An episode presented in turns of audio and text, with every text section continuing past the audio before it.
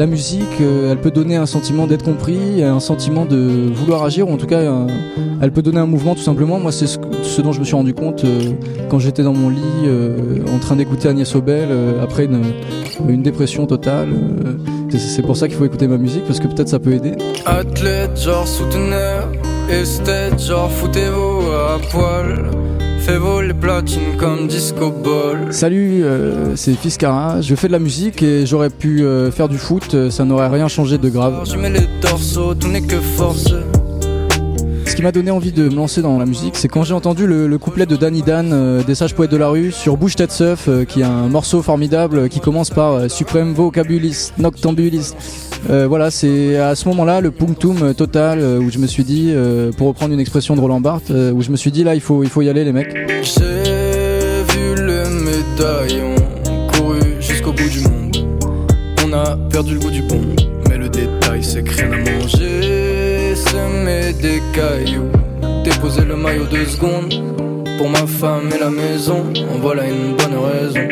Comment j'ai entendu parler du chantier bah, Je suis anciennement ouvrier, je continue à travailler aussi à côté, donc le chantier je connais bien.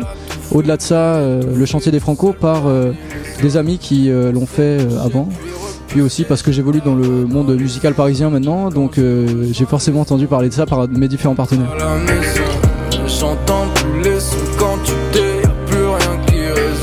Que je suis un artiste engagé euh, Absolument pas. Je fais de la musique euh, avec des traits sociaux euh, puisque mon écriture est, une écriture à texte, on pourrait dire.